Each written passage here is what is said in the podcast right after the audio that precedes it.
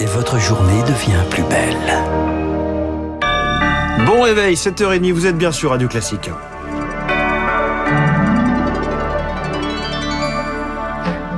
La matinale de Radio Classique avec François Geffrier. Et le journal de Baptiste Gabory à la une ce matin, les grèves de la colère se poursuivent au Royaume-Uni. Après des débrayages massifs des cheminots dans le métro de Londres ou encore à la Poste en fin de semaine dernière et ce week-end, place désormais aux dockers, ceux de Felixstowe, le principal port de fret britannique. Ils ont commencé hier une grève de 8 jours. C'est la première grève dans ce port depuis 1989.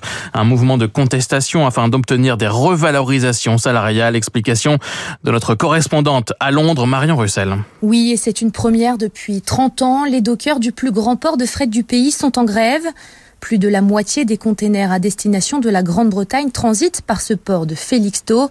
Sa mise à l'arrêt pourrait menacer la chaîne d'approvisionnement du pays entier, entraînant des pénuries pour les consommateurs. Cette grève, elle est très suivie. 1900 employés mobilisés sur les 2500 qui travaillent au port. Et la demande principale de ces salariés vise l'augmentation de leur salaire dans un contexte d'inflation très fort au Royaume-Uni.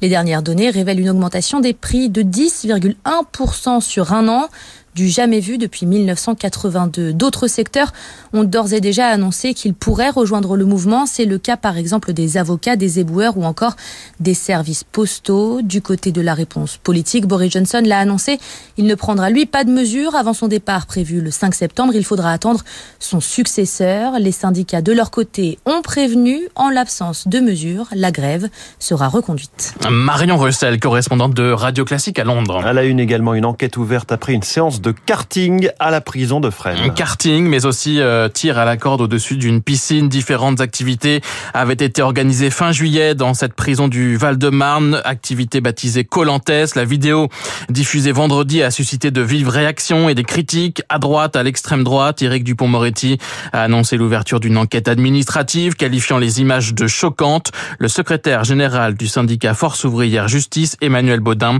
estime lui que le directeur de la prison doit démissionner qu'il faut donner un autre souffle à Fred. Et oui, euh, ce directeur, euh, il aime beaucoup ce genre d'activité, partagée sur les réseaux, mais je pense pas qu'il soit dans son rôle. Non, euh, il y a des responsabilités. C'est pour ça que je me félicite de l'enquête qui est lancée. Et je pense que le premier des responsables, c'est le chef d'établissement qui avait la main sur tout.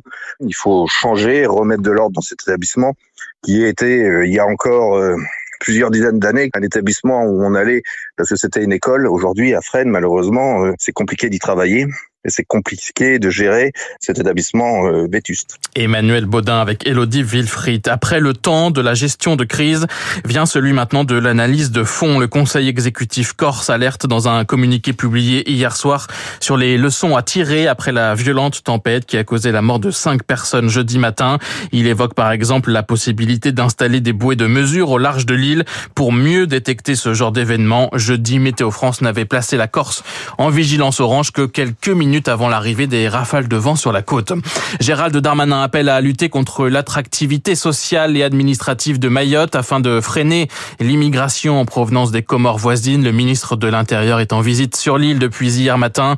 Il a par ailleurs réaffirmé sa volonté de durcir l'attribution de la nationalité française aux enfants nés à Mayotte. Le ministre de l'Agriculture, Marc Fesneau, dirigera lui aujourd'hui un comité sur la sécheresse. 77 départements français toujours en situation de crise. Le plus haut niveau de restriction d'eau. Le gouvernement se retrouvera mercredi à l'Elysée pour le premier conseil des ministres après la pause estivale. Et c'est bientôt la rentrée dans les crèches également, mais elle manque de bras. Près d'une crèche sur deux n'est pas à effectif complet selon une enquête réalisée par la Caisse nationale d'allocation familiale. Près de 9000 postes étaient vacants au 1er avril dernier. Conséquence, un arrêté ministériel entrera en vigueur le 31 août. Il doit permettre d'obtenir des dérogations quant aux conditions de diplôme et d'expérience fixée pour travailler dans les crèches, une décision qui inquiète les professionnels à Naïo. Edith est auxiliaire de puériculture dans une crèche parisienne. Pour elle, impossible de former du personnel non diplômé.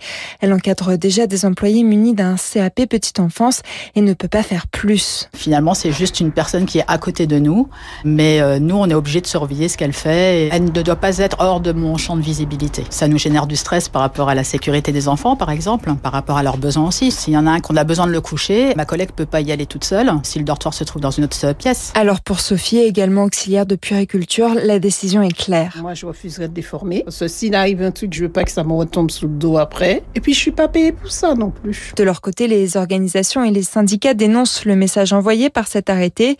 Julie Marty-Pichon, présidente de la Fédération nationale des éducateurs et éducatrices de jeunes enfants. Ce type d'arrêté ne fait que faire monter le sentiment de mépris parce que des personnes qui ont envie de venir travailler dans la petite enfance, vous dites qu'elles peuvent être non formées. Vous êtes en train d'expliquer qu'en gros, pour travailler auprès des bébés, ça nécessite pas de nombreuses compétences. Alors qu'elle le rappelle, les enfants en bas âge font partie des publics vulnérables qui ne peuvent évoluer sans adultes.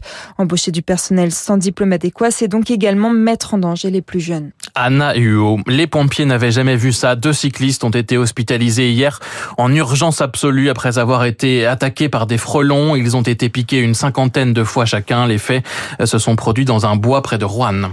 En Ukraine, un nouvel appel à la retenue autour de la centrale de Zaporizhia. Appel lancé hier par Joe Biden, Emmanuel Macron, Olaf Scholz et Boris Johnson. Les quatre dirigeants se sont entretenus hier au téléphone. La centrale nucléaire de Zaporizhia est occupée par l'armée russe. Les dirigeants ont également appelé à l'envoi rapide d'une mission des inspecteurs de l'Agence internationale de l'énergie atomique. La fille d'un idéologue russe proche du Kremlin tuée ce week-end près de Moscou, elle était au volant de la voiture de son père, Alexandre Dugin, lorsque celle-ci a explosé à une quarantaine de kilomètres de la capitale russe. Selon les enquêteurs, un engin explosif avait été placé dans le véhicule. Les États-Unis et la Corée du Sud ont lancé ce matin leur plus important exercice militaire conjoint depuis 2018. Objectif renforcer leur structure de défense commune face à la menace nucléaire croissante nord-coréenne. La publicité sur les énergies fossiles, c'est terminé. C'était l'une des mesures phares de la loi climat adoptée en 2021. Elle entre en vigueur aujourd'hui. Cela veut dire par exemple plus de pub pour les opérations de vente de carburant à prix coûtant dans les supermarchés. Pour le spécialiste de la grande distribution, Olivier Dauvert, ça ne changera pas les habitudes des consommateurs, mais c'est un coup dur pour les enseignes. Est-ce qu'on va aller moins vers les hypermarchés pour faire notre plein de carburant ou est-ce qu'on remplira moins le réservoir parce qu'il n'y a pas assez de publicité? La réponse, elle est probablement non, ou en tous les cas, ce sera des effets à la marge. Par contre, ce qui ne sera pas à la marge, c'est que les enseignes ne pourront plus l'utiliser pour un week-end ou un jour, accroître considérablement le trafic dans leur magasin. Parce que lorsqu'une station-service d'un hypermarché fait une opération à prix coûtant, les volumes de carburant distribués par la station-service peuvent être multipliés par 3, par 4, par 5, et c'est ça qui ramène du client sur la zone commerciale. Donc c'est en ce sens que c'est un enjeu. Propos recueillis par Émilie Vallès. Elle devient la première joueuse de l'histoire à remporter un tournoi WTA en étant issue des qualifications. La française Caroline Garcia s'est adjugée hier le tournoi de tennis de Cincinnati. C'est le plus bel exploit de sa carrière. Ce n'est peut-être pas leur plus bel exploit, mais c'est tout de même un sacré carton, celui des joueurs du PSG infligé à Lille hier soir en clôture de la troisième journée du championnat de France de football. Victoire 7 buts à 1 du PSG avec notamment un triplé de Kylian Mbappé, les Parisiens qui sont déjà en tête de la Ligue 1. Bon, c'est un peu déprimant qu'ils soient déjà en tête parce que ça, ça tue un peu le suspense, mais je vais revenir sur ce score et ce triplé de Kylian Mbappé avec notamment ce coup d'envoi du match. Écoutez bien juste après le coup de sifflet. troisième journée de championnat. Le Paris Saint-Germain version Christophe Galtier attaque très fort avec Kylian Mbappé. Et le but, déjà exceptionnel. Combinaison sur engagement. Et voilà, un but en 8 secondes. C'est aussi ça. Kylian Mbappé, 3 buts. Record bon, égalé. record égalé. Effectivement, le président datait de 1992. Ouais, il me ça, semble. crois, ouais. En Ligue 1, il est assez phénoménal ce joueur. Vivement la Coupe du Monde. Ben, ça tombe bien, c'est dans quelques mois. Merci Baptiste Gabory. Prochain journal 8h avec Léa Boutin-Rivière. Il est à 7h39. Karting, piscine, bataille de bombes à eau, c'est l'été, c'est normal, sauf que non, le décor est celui d'une prison. Polémique immédiate. Les spécialistes dans un instant avec un ancien directeur de la prison de Fresnes, justement, devenu député et maire, c'est Joachim Puyot.